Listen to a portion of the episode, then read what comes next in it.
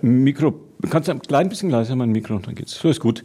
Und damit einen gemütlichen Herbstabend aus dem Radio F Studio und herzlich willkommen zu 45, 50 Minuten Kommunalpolitik aus dem Nürnberger Funkhaus. Einmal im Monat treffen sich dann wenn der Nürnberger Stadtrat tagt, an den Radio F-Mikrofonen hier bei uns Nürnbergs führende Kommunalpolitiker um die großen Themen der Stadtratssitzung und na, so auch ein bisschen die Themen auf den Fluren und in den Hinterzimmern des Rathauses mit uns zu diskutieren. Oder die Themen der öffentlichen Diskussion sind das ja auch sehr häufig und sehr oft.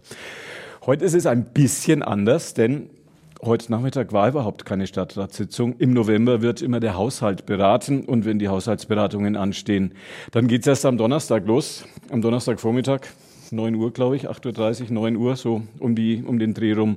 Und so ist das natürlich auch morgen Vormittag. Deswegen freuen wir uns ganz besonders, dass die Fraktionsvorsitzenden der großen Parteien im Nürnberger Rathaus heute zu uns ins Funkhaus gekommen sind. Andreas Kriegelstein, der Fraktionschef der CSU, ist bei uns, Christine Kaiser, die Fraktionschefin der SPD und Achim Letzko, der Fraktionschef der Grünen.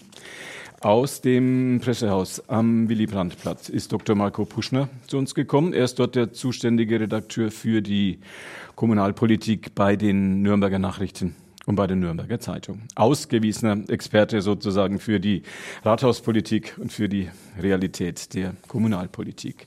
Für die Sendetechnik sorgt heute Abend hier im großen Saal des Funkhauses Wolfram Steinert und Günter Moosberger ist Ihr Gastgeber. Das war das Wichtigste schon für heute. Das waren die Menschen. Jetzt kommen wir zu den Themen. Wir sprechen heute über das, worüber morgen natürlich auch im Nürnberger Rathaus beraten wird, über die Frage, reicht das Geld im städtischen Haushalt? Wer spart wo? Beziehungsweise wer wird wo Einsparungen tätigen? Beim Sparen bleibt ja meistens ein bisschen was übrig. Also wir versuchen zu klären, wo was eingespart werden soll. Vorher sprechen wir noch über die Frage, das machen wir gleich, ob die Bäume am Reichsparteitagsgelände tatsächlich weg müssen. Das sind so Stücke 20, 25 Kastanien, die da stehen. Ähm, die jetzt ein bisschen ins Gerede gekommen sind. Und dann gab es noch, hm, muss man mal klären, ob sich da wirklich großer Skandal dahinter verbirgt. Ein schlechtes Rating online im Internet für die Nürnberger Verwaltung, warum das so ist und was sich dahinter verbirgt und ob es vielleicht auch mehr so ein, äh, eine etwas ist mit große Worte und wenig dahinter. Das klären wir ganz am Ende. Vorher sprechen wir über die Bäume am Reichsparteitagsgelände am Zeppelinfeld. 21 sind es, habe ich gerade jetzt eben noch mal gesehen. 21 Kastanien sollen weg zwischen Zeppelinfeld, Zeppelin-Tribüne, da so parallel zum, zum Asphalt des Nordesringrennens stehen die.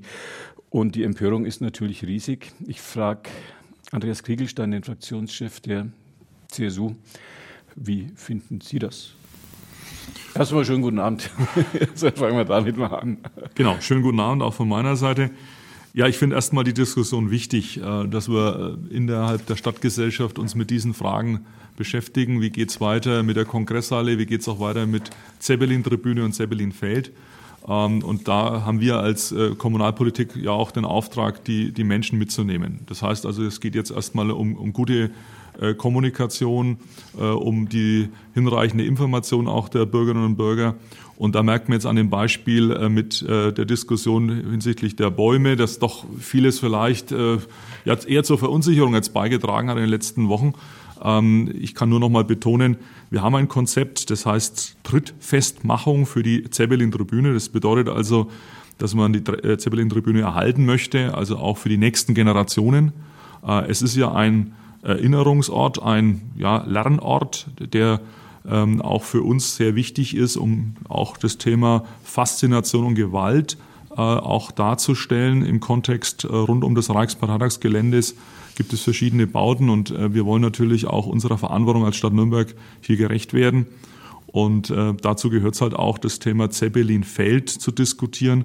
Die Bäume, die dort sind, sind meines Erachtens nicht im Wege. Ich würde es klar nochmal auch betonen. Und auch die Diskussion darüber, dass jetzt Bäume gefällt werden, halte ich aktuell für ja nicht, nicht richtig und nicht notwendig. Ähm, wir müssen zu einer Versachlichung der Debatte beitragen. Das werden wir jetzt auch in den entsprechenden Gremien äh, innerhalb des Stadtrats tun. Und kein Bürger muss jetzt Angst haben, auch nicht der Bund Naturschutz, dass diese Bäume gefällt werden. Einen schönen guten Abend auch an Christine Kaiser, die Fraktionschefin der SPD. Schön, dass Sie da sind. Schließen Sie sich der Perspektive der CSU, die wir gerade von Andreas Kriegelstein gehört haben, schließen Sie sich der an? Guten Abend. Ja, ich schließe äh, ich schließ mich da an und sage nochmal dazu, dass wir in einem Prozess sind und dass dann immer verschiedene Skizzen oder Ideen aufgeworfen werden.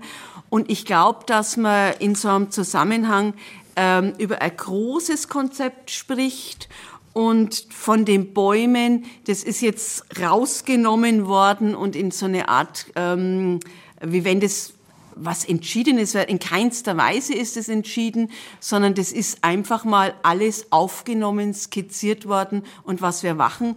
Und das Reichsparteitagsgelände mit der Zeppelin-Tribüne in Zeppelinfeld ist ja ein großes Projekt.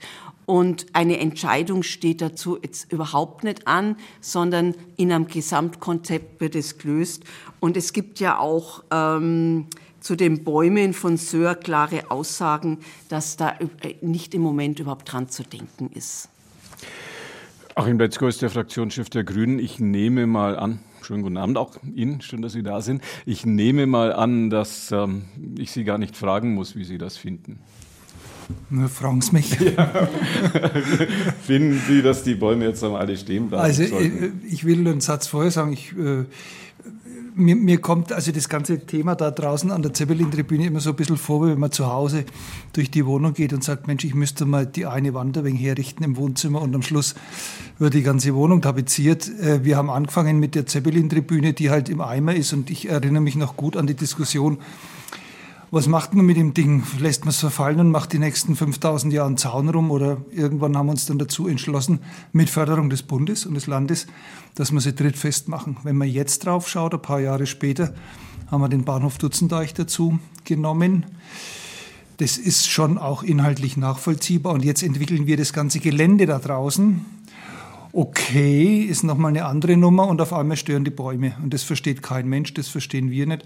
Ich muss allerdings dazu sagen, dass die Vertreter des Kulturreferats bei uns in der Fraktion waren und keinen Zweifel dran gelassen haben, dass die weg müssen, damit man eben dieses ganze Erinnerungsfeld auch deutlich wahrnehmen kann. Ich halte das eigentlich für Quatsch.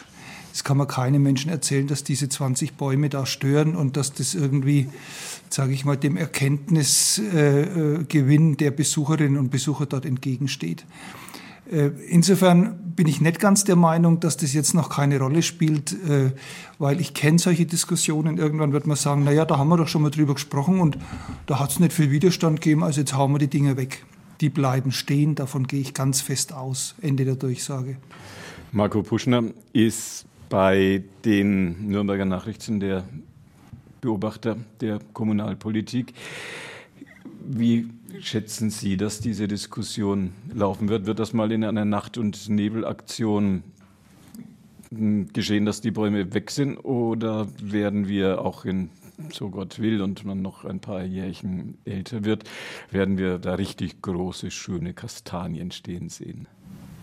Also ich denke, die Kastanien bleiben. Also es ist ja als Jahreszahl der Entscheidung gewissermaßen 2028 genannt. Also da erst äh, sollen die Pläne realisiert oder eben nicht realisiert werden.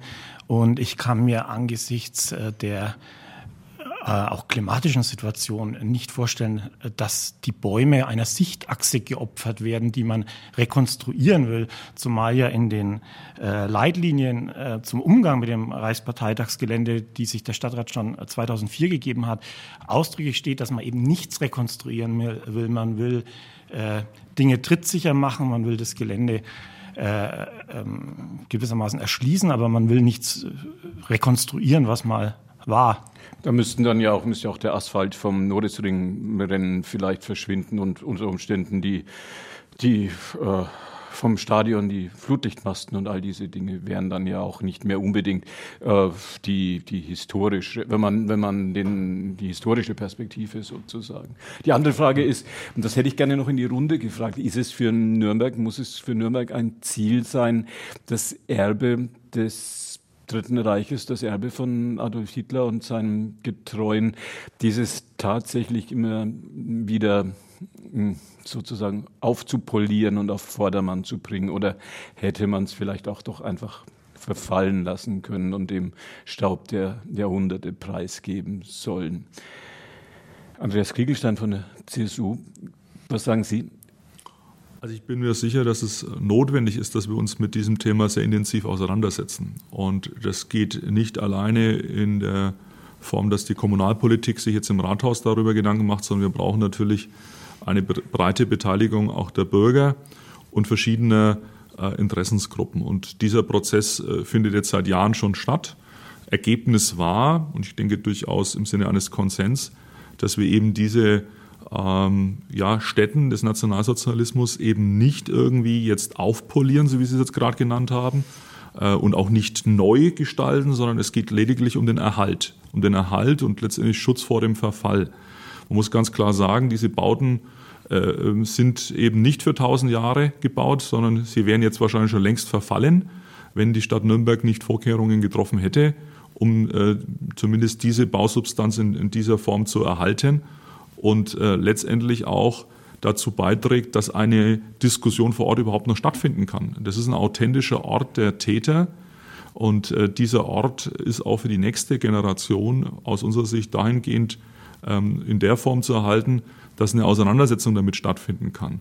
Warum gibt es das Reichsparteitagsgelände überhaupt in Nürnberg? Was waren die Hintergründe für diese Reichsparteitage und wie setzt sich jetzt die Stadt Nürnberg als Stadt des Friedens und der Menschenrechte jetzt seit auch schon vielen Jahren mit dieser Thematik auseinander? Wie ist also unser Umgang damit? Und ich glaube, mit Institutionen wie zum Beispiel dem Doku-Zentrum haben wir einen sehr verantwortlichen Umgang äh, auch gewählt äh, in der Auseinandersetzung mit dem Nationalsozialismus. Ich glaube, das ist eine historische Verantwortung, die wir auch als Kommunalpolitik in Nürnberg haben, aber nicht nur in Nürnberg, sondern auch national sehe ich ähm, Land und Bund in der Verantwortung. Deswegen gibt es ja auch Zuschüsse, das muss man auch ganz klar sagen. Das heißt, wir werden da nicht alleine gelassen bei diesem, äh, bei diesem Thema. Wir kriegen Geld aus Berlin und aus München und dadurch ist es möglich, überhaupt diesen Erhalt auch der Zeppelin-Tribüne in dieser aktuellen Form auch äh, vorzunehmen oder eben auch bei der Kongresshalle die Weiterentwicklung zu ermöglichen. Und ich glaube, das ist jetzt genau auch der Weg, den wir gemeinsam im Stadtrat gehen, unter Beteiligung auch der großen Fraktionen, aber auch unter Mitwirkung der Verantwortungsträger in Berlin und München. Die Frage geht an Christine Kaiser, die Fraktionschefin der SPD. Die Diskussion bei Ihnen in der Fraktion zu diesem Thema läuft wie? Ähm, unsere, Frakt unsere Fraktion diskutiert es sehr in intensiv und es gibt dazu auch im Stadtrat verabschiedete Leitlinien zum Umgang mit dem Erbe, mit dem Reichs ehemaligen Reichsparteitagsgelände. Und es ist ein nationales Erbe. Und wir haben entschieden, dass, das haben wir gemeinsam im Stadtrat entschieden, dass daraus ein Lernort gemacht wird. Und es finden sehr viele Führungen drüber statt und, und mit Jugendlichen aus dem In- und Ausland. Und da wird erklärt, dass das der Ort der Täter war und welche Faszination ausgeübt worden ist und in welcher grausamen Gewalt und äh, Vernichtung und in dem, in dem Weltkrieg und wo das geendet hat. Ähm, diese, man muss diese Spange immer sehen, dass auf der einen Seite Nürnberg der Ort war, wo die Reichsparteitage stattgefunden hat, wo mit großer Faszination ähm, der Faschismus gefeiert worden ist und auf der anderen Seite sechs Millionen Juden ähm, äh, in, äh, deportiert worden sind und vernichtet worden und auch äh, andersdenkende Menschen und Homosexuelle. Und es gibt eine ganz große Liste, was die Schattenseite ist von diesem Ort der Faszination. Und das muss vermittelt werden. Und dazu gibt es ja unser Doku-Zentrum. Und da gibt's und das ist eine der wichtigsten Aufgaben, die wir zu erfüllen haben als die Stadt der, äh, der, der äh, Menschenrechte und äh, dieser Lernort wird weiterhin wichtig sein, weil jetzt die Generation ausstirbt der Zeugen aus dieser Zeit und Deswegen wird es trittfest gemacht, nur trittfest. Das ist keine Rekonstruktion und gar nichts. Und dann werden ähm, weiterhin das vermittelt, was ja dringender denn je ist. Unsere Demokratie muss ja verteidigt werden, erklärt werden und es muss erklärt werden, wie es zu solchen Gewalttaten kommt durch eine Diktatur. Es gibt bei der Stadt Nürnberg eine Stabsstelle, ehemaliges Reichsparteitagsgelände Schrägstrich Zeppelin-Brüne, äh, Zeppelin-Tribüne und Zeppelin-Feld heißt die, wird geleitet von Hans-Joachim Wagner. Die Nürnberger können sich an diesen Mitarbeiter der Stadtverwaltung gut erinnern. Das war auch der Manager der Kampagne für die für Nürnberg als äh, Kulturhauptstadt Europas. Schnell zurück war, glaube ich, das äh, Motto, mit dem damals geworben worden ist. Ist das etwas, frage ich, ähm, fast, hieß es fast, past, for, past forward oder past ja, so ähnlich. Ähm, ist das etwas, frage ich Achim Letzko, den Fraktionschef der Grünen, ist dieses, ähm, diese Strategie, ist diese Arbeit, ist diese Stabsstelle etwas, wo Sie sagen, sind wir auf dem richtigen Weg oder sollte man es vielleicht mehr den Menschen in dieser Stadt überlassen, wo es hingehen soll und was man möchte? Nee, die sind sicher auf dem richtigen Weg unterwegs. Es ist halt eine sehr, eine sehr, sage ich mal, fachgebundene Sprache. Es ist sehr akademisch, also man muss sich da auch schon erst einmal in Ruhe drauf einlassen. Und äh, ich lasse aber keinen Zweifel dran, dass der Dr. Äh, Professor Wagner ähm, da schon mit, mit, mit dem richtigen Gespür rangeht. Also wenn ich mir vorstelle, dass dieser bescheuerte goldene Saal, der ja eigentlich überhaupt keine Funktion hatte, also was eben unterhalb der Zeppelin-Tribüne drin ist, dann mit einer, mit einer sehr feinfühligen Ausstellung äh, versehen wird, um überhaupt zu erfassen, was, was das Ziel und der Zweck dieses Monumentalbaus war, dann glaube ich schon, dass wir damit den 300.000 Besucherinnen und Besuchern dieses ganzen Lernortes entgegenkommen. Das glaube ich schon. Äh, was natürlich immer schwierig sein wird, wenn du dann oben auf dieser bescheuerten äh, Führerkanzeltreppe stehst und dann in das äh, Zeppelinfeld rüberschaust. Äh, ja, hm, das schaust du dann und denkst dir, okay, da standen nochmal 200.000 Gefolgsleute und, und haben ihm zugehört. Also das, das, wird immer, das wird immer eine Herausforderung sein und da wird jeder und jede einzelne Besucherin und Besucher wird anders darauf reagieren.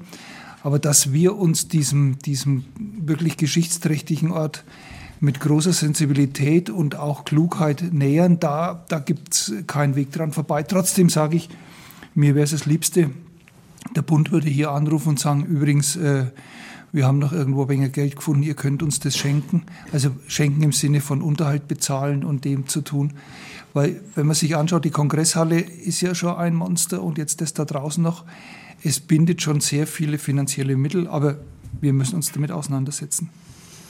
Dr. Marco Puschner von den Nürnberger Nachrichten, Nürnberger Zeitung, sagt, die Diskussion werden wir noch eine Weile haben. Die Diskussion ist beendet. Wir werden eher uns noch um die Bäume sorgen und alles andere ist entschieden. Das, das denke ich ja. Also ich glaube, man hört es ja jetzt an meinen drei Vorrednerinnen und Vorrednern, ja. da gibt es großen Konsens in, im Stadtrat, dass man sich dieser Aufgabe stellt und dass man dieses ähm, Projekt des äh, Lernortes und des Begegnungsortes durchführt. Gestritten wird dann über Details und insgesamt finde ich den Weg richtig, auch wenn ich, wie gesagt, der Meinung bin, die Bäume müssen bleiben. Wir reden über das Geld. Morgen im ähm, Rathaus Entscheidung über den Haushalt 2024. Um wie viel Geld geht's? Die Frage an Sie. Äh, meines Erachtens 2,4 Milliarden äh, mhm. dürfte der Etat betragen.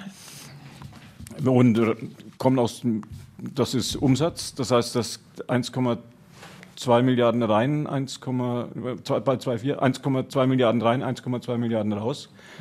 Oder ich ähm, ist, das, äh, ist das so, dass dann das alles gedeckt ist? Nein, also nach meinen Informationen dürfte man dann wohl mit einem Fehlbetrag von 60 Millionen rechnen. Im September war noch von über 70 Millionen die Rede, aber die Gewerbesteuereinnahmen haben sich wohl nochmal verbessert auf den letzten Metern, sodass es ein bisschen besser ausschaut als im September, wenn meine Informationen stimmen. Großes Thema dabei immer das, was unter dem Stichwort MIP oder auch, ob man vielleicht auch einfach MIP sagt. Äh, das Kürzel steht wofür? Ähm, mittelfristiger Investitionsplan. Da sind alle Projekte drin, die über 250.000 Euro ähm, liegen und die in den kommenden vier Jahren angepackt werden sollen. Das, das sind also die Projekte, wo es ums große Geld geht, auch dann, wenn die Diskussion morgen im Rathaus beginnt. Werden man, wenn dann doch zunehmend Geld fehlt, die großen Themen, stehen die Ihrer Beobachtung, Ihren Recherchen nach auf dem Prüfstand? Stadion, Frankenschnellweg, Opernhaus im Kongresszentrum, also all die Dinge, die richtig teuer sind? Naja, es wird, ähm, der Kämmerer Thorsten Brehm hat ja im September schon gesagt, ähm, es wird Verschiebungen geben, also dass man Dinge ähm, von 2024 zum Beispiel auf 2025 schiebt oder auf 2026. Ähm, das liegt allerdings nicht nur an den fehlenden Finanzen, sondern auch an den personellen Ressourcen. Und Stadion ist jetzt vielleicht ein unglückliches Beispiel, weil das ja saniert werden muss. Also da, da soll ja die Stadt ohnehin, also die Stadt ähm, erhält die Bausubstanz, aber dieses große Stadionprojekt muss ja, das im, im Sommer im Gespräch war oder äh, wofür es diese Machbarkeitsstudie gegeben hat, das soll ja ohnehin privat finanziert werden. Ne? Also das kann ja die Stadt gar nicht stemmen. Was steht in dem mittelfristigen Investitionsplan, frage ich Christine Kaiser von der SPD. Was steht in diesem mittelfristigen Investitionsplan, wenn jetzt morgen die Beratungen beginnen? Was steht da tatsächlich zur Debatte, wo die Bürgerinnen, die Bürger dieser Stadt vielleicht damit rechnen werden, dass das eine oder andere doch nicht mehr zu finanzieren sein wird? Also in dem mittelfristigen Investitionsbau sind alle unsere Schulen und Schulen drin. Dann sind IT-Strategien für Schulen drin, dann ist, ist die U-Bahn drin, mit, äh, es, es, sind die großen Projekte alle drin und ähm, auch kleine. Und äh, also jetzt zum Beispiel über die Summe von einer Opernhaussanierung ist nicht drin, weil da sind wir überhaupt nicht angeko angekommen bis jetzt. Ich erkläre vielleicht einmal das System von dem mittelfristigen Investitionsplan. Das In sind, groben Zügen. Bitte. Ja, das sind die Bauvorhaben, die wir vorbereitet haben, wo es eine Kostenberechnung dazu gibt, die durch einen Ältestenrat gegangen sind. Und die werden dann in den mittelfristigen Investitionsplan, es sind auch Grünanlagen, da ist, äh, das ist auch drin der Heinigenplatz, da ist drin, ähm, äh, also Grünanlagen, der, der Masterplan Freiraum, Umweltthemen sind drin und das sind alles, was wir auf vier Jahre ähm, abarbeiten und bauen werden. Das ist im mittelfristigen Investitionsplan angekommen. Und da bleibt jetzt so, wie die Diskussion morgen laufen wird, frage ich den Fraktionschef der ähm, CSU, Andreas Kriegelstein, da bleibt jetzt auch erstmal alles drin. Das heißt, so der große, hm, naja, wo die Bürger immer ein bisschen Sorge haben, so wenn die Stadt kein Geld mehr hat, der große Kahlschlag könnte vielleicht kommen. All das droht nicht.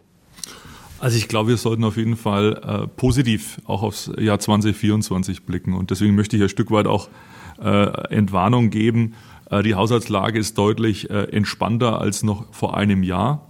Äh, wir hatten also vor einem Jahr doch aufgrund ähm, der schwierigen äh, Rahmenbedingungen, ich erwähne bloß nochmal die Beispiele, äh, die ja uns allen, denke ich, immer noch bewusst sind, durch äh, Corona, Auswirkungen der Pandemie, jetzt auch Krieg in der Ukraine und natürlich Veränderungen auch, äh, die jetzt ähm, mit dem Krieg verbunden sind im Bereich der Energie, Energieknappheit, ähm, Auswirkungen auf unsere Unternehmen, äh, bis hin zu der Diskussion, äh, sind wir in einer Rezession, wie geht es weiter mit der Inflation, Kaufpreisverlust haben wir natürlich 2022 äh, schon vor einer sehr, sehr schwierigen äh, Gesamtlage gestanden. Und das war notwendig, dass wir im letzten Jahr auch ein Sparpaket schnüren. Dieses Sparpaket äh, war die Grundlage jetzt dafür, dass wir im Jahr 2023 insgesamt uns bei verschiedenen finanzpolitischen Aspekten deutlich verbessert haben.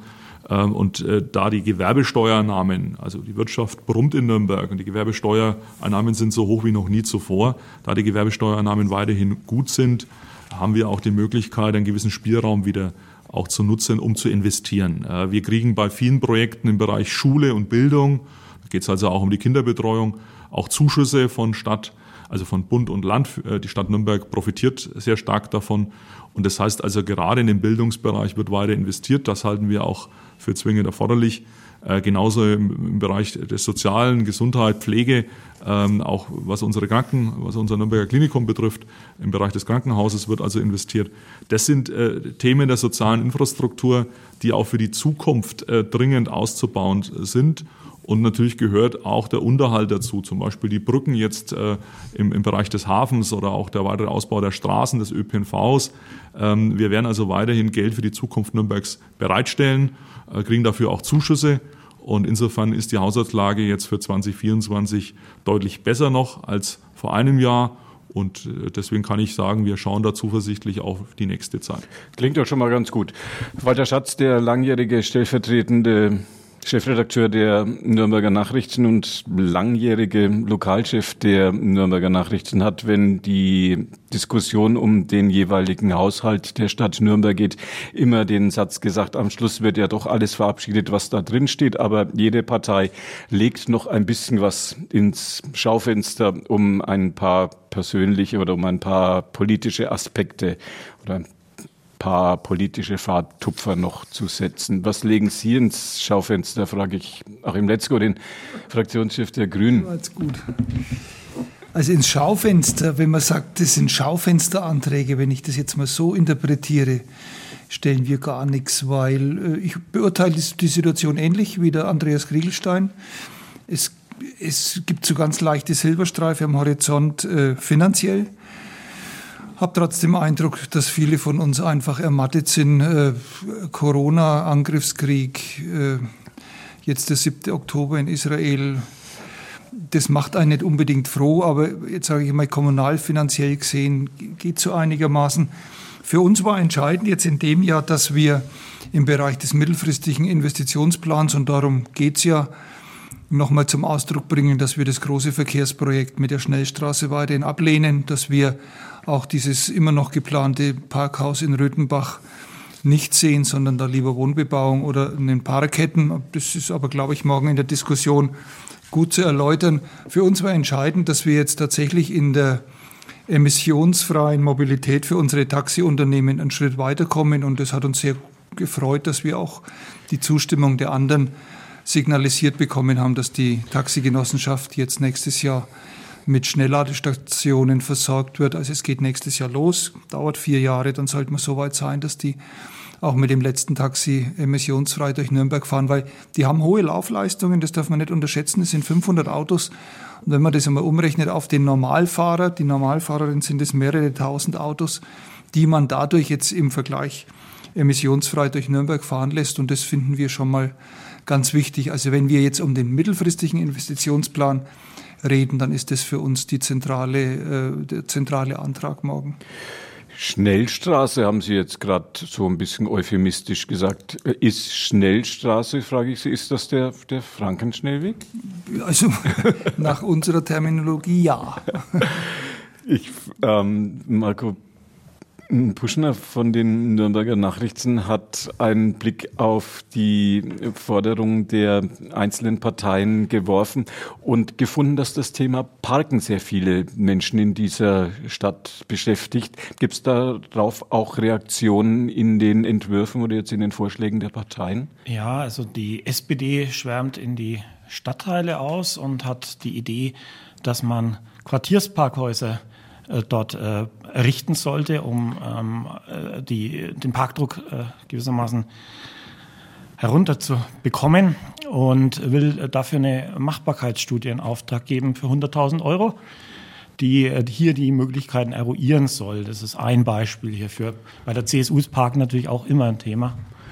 Bei den Bürgern dieser Stadt auch. Ich glaube, das Amt für Statistik und Stadtforschung äh, hat eine so zufrieden, nennen wir es mal so eine Zufriedenheitsumfrage gemacht, wo erstmal drin steht, dass die meisten Menschen, die in Nürnberg leben, ganz gerne hier leben und dass das eine tolle Stadt ist, was wir ja sicherlich auch alle immer wieder sagen. Aber dass es zwei große Probleme gibt, die den Menschen auf den Geist gehen. Das eine ist der Verkehr, wobei das muss man unterscheiden. Den einen ist es zu viel, den anderen ist es zu wenig. Aber was auf jeden Fall vielen Menschen ein Problem ist, ist die Situation der Parkplätze. Wenn man in den Vierteln zwischen den beiden Ringen lebt, ähm, weiß man ein Lied davon zu singen. Ähm, wenn ich da lang gewohnt und gelebt habe, Frau Kaiser und Ihnen sagt, dass ich im Schnitt 10 bis 12 bis 15 Minuten da im Kreis rumgefahren bin, um einen Parkplatz zu suchen, brauchen Sie dann noch eine Studie? Oder äh, da, wieso äh, muss man da noch eine Studie machen? Das weiß doch jeder, dass es keine Parkplätze gibt. Die Studie bezieht sich nicht auf die 10 Minuten, die man kreisen muss, um einen Parkplatz zu suchen, sondern die Studie bezieht sich darauf, wo wir in welchem Viertel wirklich Quartiersparkhäuser erstellen können äh, wo der Platz ist, wie sie betrieben werden können und was wir an welchen Stellen. Und das ist ein ganz wichtiger Punkt. Ich sage immer so, ich, ich lebe ja in der Innenstadt. In der Innenstadt ist es irgendwie noch einfacher. Ich habe zum Beispiel kein Auto, aber wenn man jetzt wirklich in den dicht besiedelten Teilen wie in der Südstadt wohnt, da ist es richtig schwierig, einen ähm, Parkplatz zu finden. Und wir haben deswegen überlegt, dass wir in jedem dieser Stadtviertel ähm, langfristig Quartiersparkhäuser entwickeln müssen, die auch mehrere Funktionen haben, die auch die Funktion haben, dass Ladestationen untergebracht werden, ähm, die vielleicht sogar auf dem Dach auch Spielflächen entwickeln können. Und wir haben ja einen Mobilitätsbeschluss, der im Haushalt mit 97 Millionen versehen ist. Da werden ja ähm, Fahrradwege, da werden ja verschiedene Sachen entwickelt. Aber wir gehen davon aus, dass das Auto auch weiterhin eines der wichtigen Verkehrsmittel bleiben wird. Und wenn wir unsere Stadt lebenswert und grün gestalten wollen, da haben wir 50 Millionen drin für den Masterplan Freiraum und für die Entwicklung der Flächen, dass wir grün in diese Gebiete wie die Südstadt auch reinkriegen, dann brauchen wir für die Menschen Plätze, wo sie ihr Auto abstellen können. Und da ist es sinnvollste, solche Quartiersparkhäuser zu entwickeln. Findet das auch bei der CSU Zustimmung, frage ich Andreas Kriegelstein, wenn die Menschen, haben Sie mal versucht, in Gostenhof, in, in Johannes, in Schoppershof, äh, einen Parkplatz zu finden, von der, äh, von der Südstadt ganz zu schweigen? Also ich gehöre zu den Autofahrern in dieser Stadt. Mit guten Nerven. Auch zu den, zu den Menschen, die also ein Auto, wir haben sogar als Familie zwei Autos äh, in unserem Carport stehen, äh, also Autos besitzen und äh, davon gibt es also insgesamt 300.000 Kfz, die zugelassen sind. Das ist also ein neuer Höchstwert und der zeigt auch, äh, dass die Anzahl der Fahrzeuge weiterhin zunimmt und natürlich auch damit der Parkdruck. Und ich denke, äh, dass wir die Bürger auch an der Stelle sehr ernst nehmen sollten. Wir sagen das ja als CSU-Fraktion schon seit Jahren, dass wir das Thema Quartiersparken lösen müssen, weil die Menschen sind auch auf ihr Auto angewiesen. Und das heißt, äh, nicht jeder kann von heute auf morgen auf den ÖPNV umsteigen oder mit dem Rad zur Arbeit fahren. Und diese Lösungen in den Stadtteilen, die diskutieren wir. Es gibt äh, gute Beispiele, wo wir das jetzt auch gelöst haben, dieses Thema, eben mit Quartiersparkhäusern ähm, wo das also auch sehr gut funktioniert. Aber wo ist das? Wo, wo gibt es das schon? Naja, ich sage mal, traditionell ist es der Stadtteil Langwasser, wo man natürlich äh, durch die gute Infrastruktur mit der U-Bahn auch in der Lage ist, äh, vieles auch mit den öffentlichen Verkehrsmitteln abzudecken, aber wo wir natürlich auch äh, Quartiersparkhäuser haben, Tiefgaragen und sonstige Parkplätze. Ähm, es gibt auch bei den Neubauprojekten genau diese Entwicklungen. Also das heißt, wenn wir einen neuen Stadtteil planen, wie jetzt in Lichtenreuth oder in Wetzendorf, dann wird das Thema Parken auch mit berücksichtigt. Aber es gibt natürlich auch die Bereiche, wie gerade erwähnt von Ihnen, äh, Gostenhof, wo das nicht so einfach möglich ist. Und deswegen setzen wir auch äh, auf neue Wege und Initiativen. Beispielsweise gibt es jetzt eine Projektinitiative Superblock, wo es darum geht, den Durchgangsverkehr zu reduzieren äh, das halten wir auch für sinnvoll, aber es gibt natürlich Menschen, die äh, eben im Quartier wohnen und für die muss es dann auch mehr Angebote geben. Und da bin ich jetzt ganz dankbar darüber, dass die Kolleginnen, der SP, Kolleginnen und Kollegen mhm. der SPD-Fraktion auch äh, diesen Schwerpunkt jetzt setzen. Wir haben das gemeinsam ja schon im Kooperationsvertrag Kollegin Kaiser mhm. 2020 vereinbart. Und wenn wir da jetzt mehr Tempo aufnehmen, ist das eine mhm. gute Sache. Wie geht Superblock? Darf ich mal kurz in die Runde fragen? Achim Letzko von den Grünen, wissen Sie, wie Superblock naja, das ist so der Versuch, also jetzt sage ich mal so, so, so Wohnquartiere als, als äh, Block zu definieren. Das ist in Nürnberg nicht ganz so einfach, weil wir ja diese, diese Blockbauweise jetzt nicht so ausgeprägt bei uns haben wie in anderen Städten. Und in diesen definierten Bezirken und Stadtteilen soll halt dann innerhalb dieser, dieser Blöcke äh, der Autoverkehr, der Durchgangsverkehr, alles extrem reduziert werden. Das ist eine charmante Idee. Äh, das gefällt mir viel besser als das, was ich gerade höre zu den Quartiersparkhäusern. Quartiersparkhäuser, einer der Wünsche jetzt der, der, CS, äh, der, der SPD, der SPD, der SPD. Äh, Christine Kaiser wird das sicherlich auch morgen bei den Haushaltsberatungen nochmal zur Sprache bringen. Die Kultur. Auch etwas, wo viele jetzt morgen sagen werden, müssen wir vielleicht doch ein paar Gelder umverteilen. Die blaue Nacht fällt aus. Ähm, das Projektbüro der ähm, Stadt Nürnberg ist lange nicht mehr, das sehr lang, sehr erfolgreich und sehr zur Freude vieler Menschen in dieser Stadt gearbeitet hat, ist lange nicht mehr so gefragt. Ähm, ist das realistisch, frage ich ähm, Andreas Kriegelstein von der CSU, ist das realistisch, das durch andere Initiativen, wie ich jetzt in den Vorschlägen zum Teil gelesen habe, zu ersetzen? Die Arbeit des Projektbüros durch Förderung für private Initiativen zu ersetzen zum Beispiel? Also ich denke, wir können äh, sehr stolz auf die Arbeit des Projektbüros sein, auf äh, das, was die Mitarbeiterinnen und Mitarbeiter in den letzten Jahrzehnten geleistet haben. Äh, wir haben ja national wie international herausragende Festivals, ob das jetzt das Classic Open Air ist, die Blaue Nacht, aber auch das Badentreffen. Und das ist sozusagen ein Teil auch unserer Kulturlandschaft, ein fester Bestandteil unserer Kulturlandschaft geworden. Aber es gibt natürlich auch private Initiativen und die wollen wir stärker auch noch unterstützen. Das heißt, äh, Festivals, die auch unser Kulturleben in Nürnberg und der Region bereichern, wie New Jazz, aber auch Nürnberg Pop und viele weitere, gilt es jetzt auch stärker noch äh, auch dabei zu unterstützen, sich fit zu machen für die Zukunft. Und äh, das ist unsere Aufgabe an der Kommunalpolitik, immer zu überlegen, wo können wir auch mit kommunalem Geld, also mit dem Geld der Stadt, mit dem Geld der Bürger letztendlich, auch private äh, Investoren, private Initiativen dahingehend auch motivieren, noch mehr zu tun. Und ich glaube, äh, das ist eine gute Lösung. Die Stadt kann nicht alles alleine machen im Kulturbereich. Wir haben da eine ähm, attraktive Landschaft, eine attraktive Kulturlandschaft mit vielen privaten äh, Initiativen, die es jetzt gilt, eben noch zu stärken, zu unterstützen. Und dann, glaube ich, haben wir auch für 2024 und in den nächsten Jahren äh, eine Situation, wo wir mit Fug und Recht behaupten können, Nürnberg ist ein Fest. Das heißt, eine Stadt mit einer sehr, sehr attraktiven Kultur- und Eventszene. Und die gilt es jetzt auch weiterzuentwickeln. Tendenziell etwas, was auch die SPD jetzt im Vorfeld der Haushaltsberatungen so fordert, vielleicht auch in ein paar anderen Nuancen, was ich bei den Grünen so nicht gefunden habe. Achim Letzko.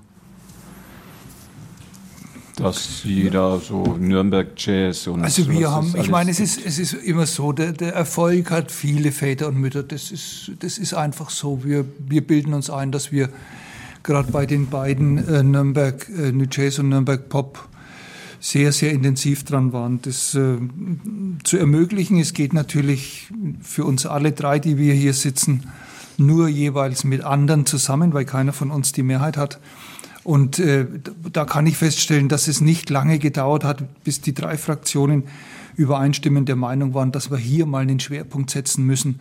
Wenn Sie sich die 200 Anträge im Zuschussbereich morgen anschauen, dann werden Sie ja sehen, dass es natürlich unendliche Bedarfe gibt und dass es politische Kräfte gibt im äh, Rat, die halt alle Anträge von allen eins zu eins umsetzen und zur Abstimmung stellen. Das haben wir drei jetzt nicht gemacht, so will ich das mal sagen, sondern einen Schwerpunkt rausgestellt und der war jetzt eben in dem Bereich, den wir jetzt schon gerade mehrfach benannt haben und da bin ich schon ja.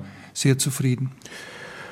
Der politische Beobachter aus dem Pressehaus am Willy Brandt-Platz, Dr. Marco Puschner, sagt, das ist alles auf dem Weg, was wir jetzt gerade angesprochen haben?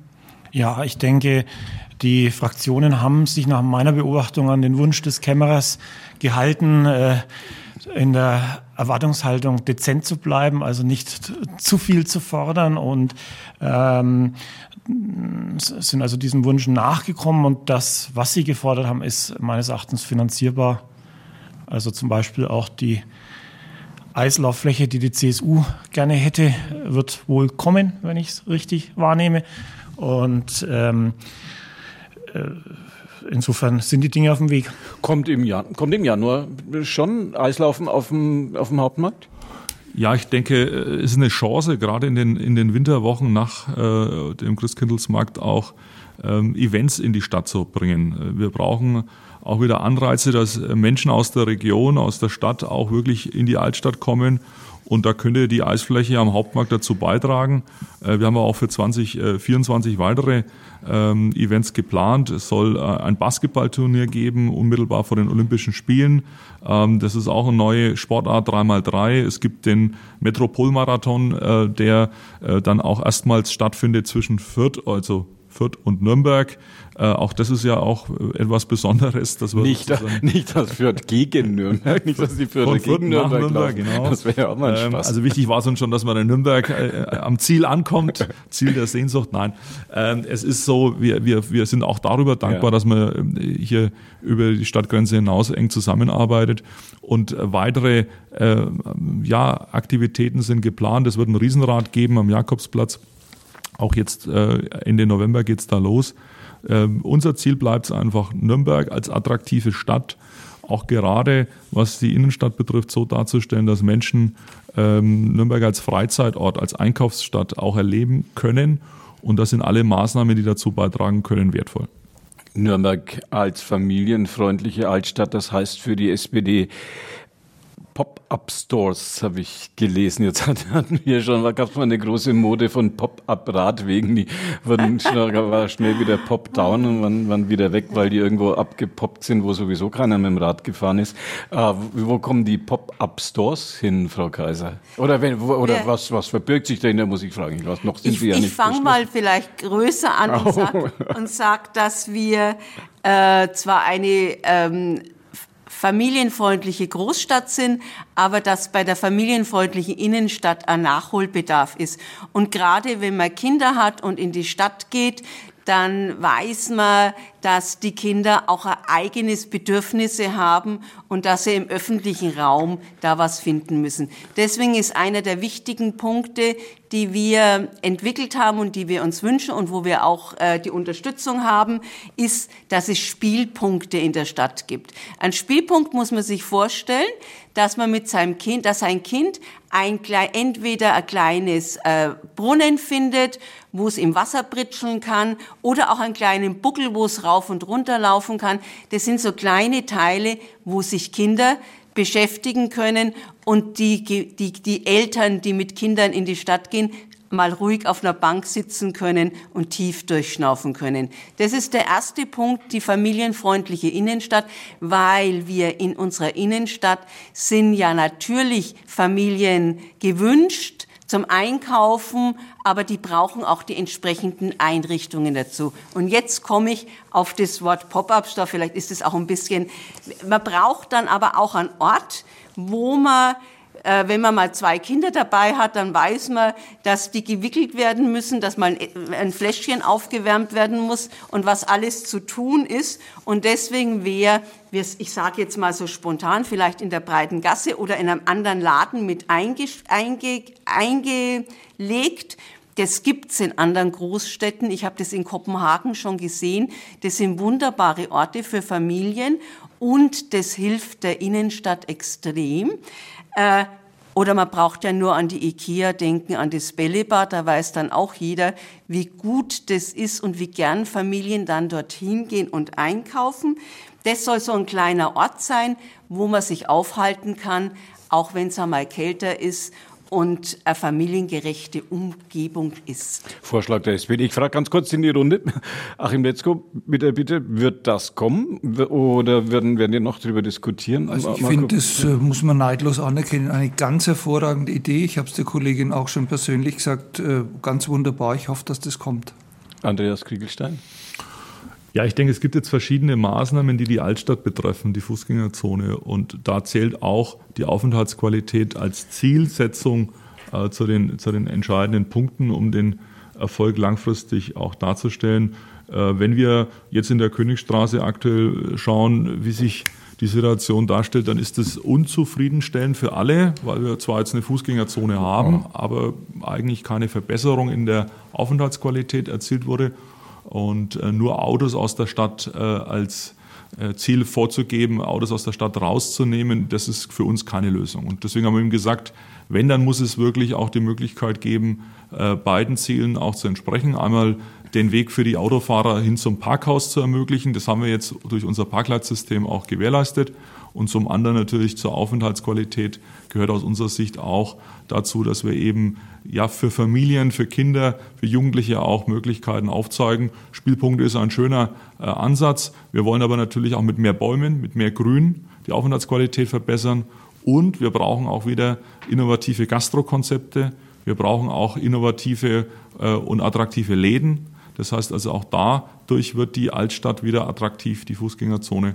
Und das ist ein Mix an Maßnahmen, den wir auch im Rahmen jetzt der Haushaltsberatungen mit unseren Anträgen auch äh, vorbereiten werden. Wir wollen eine Million zusätzlich investieren für die Nürnberger Fußgängerzone. Das sind also wirklich äh, gute Voraussetzungen dafür, dass sich Nürnberg da neu und gut aufstellt. Wird das mit der Königstraße, dieses Chaos, was da herrscht, äh, wird das irgendwie mal richtige Fußgängerzone oder bleibt das ganze Graffel da stehen? Es ist notwendig, weil, wie Sie es gerade sagen, es ist für viele Bürger eher chaotisch. Ja, klar. Und ähm, es ist halt nicht damit getan, nur ein Stoppschild aufzustellen. Und deswegen glaube ich, äh, brauchen wir jetzt diese Maßnahmen. Und das ist aber auch notwendig, dass wir das Geld bereitstellen. Und da danke ich auch äh, äh den Kollegen, die dazu beigetragen haben, dass das jetzt auch möglich wird. Wir brauchen auch wirklich Impulse.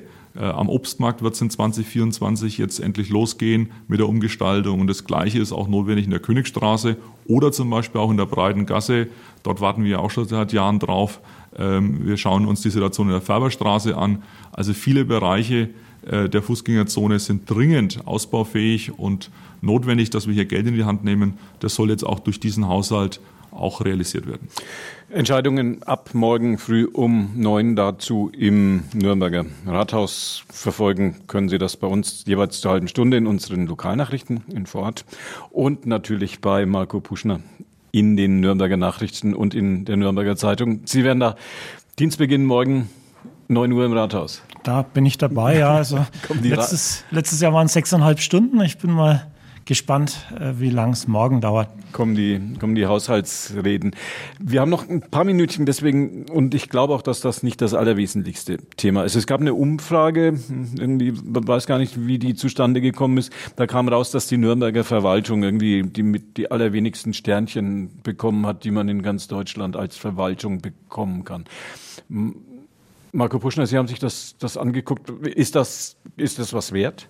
Ja, es war der Verbraucherschutzverein Berlin-Brandenburg, der äh, Nürnberg in seiner Bewertung auf Rang 32 von 40 äh, großen Städten sieht und der wohl die Online-Rezensionen äh, der Behörden auswertet. Ähm, und wir haben allerdings in den Nürnberger Nachrichten und in der Nürnberger Zeitung uns das nochmal genauer angeschaut und es fehlt wohl zum Beispiel bei diesen Auswertungen des Bürgeramt Mitte und es fehlen auch andere äh, Stellen, ähm, wo man Ämtergänge vollziehen kann. Deswegen fällt unser Fazit da eher gemischt aus, ob diese Studie jetzt so valide ist. Dass das Rating erstmal nichts wert ist, um es äh, salopp zu sagen. Kurze Frage, Achim Letzko, Nürnberger Verwaltung arbeitet gut? Naja, es haben 25 Städte, um die es auch ging, gar nicht mitgemacht. Also insofern ist das Ding das Papier nicht wert.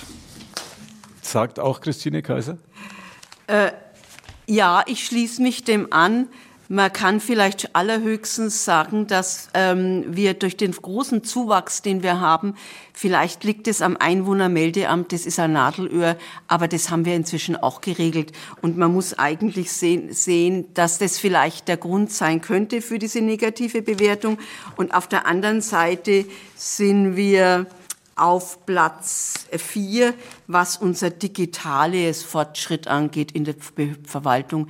Das ist auch positiv. Also wir sehen das nicht, nicht ganz so. Muss man keine Goldwaage nehmen. Genau. Sagen Sie auch, Andreas Kriegelstein?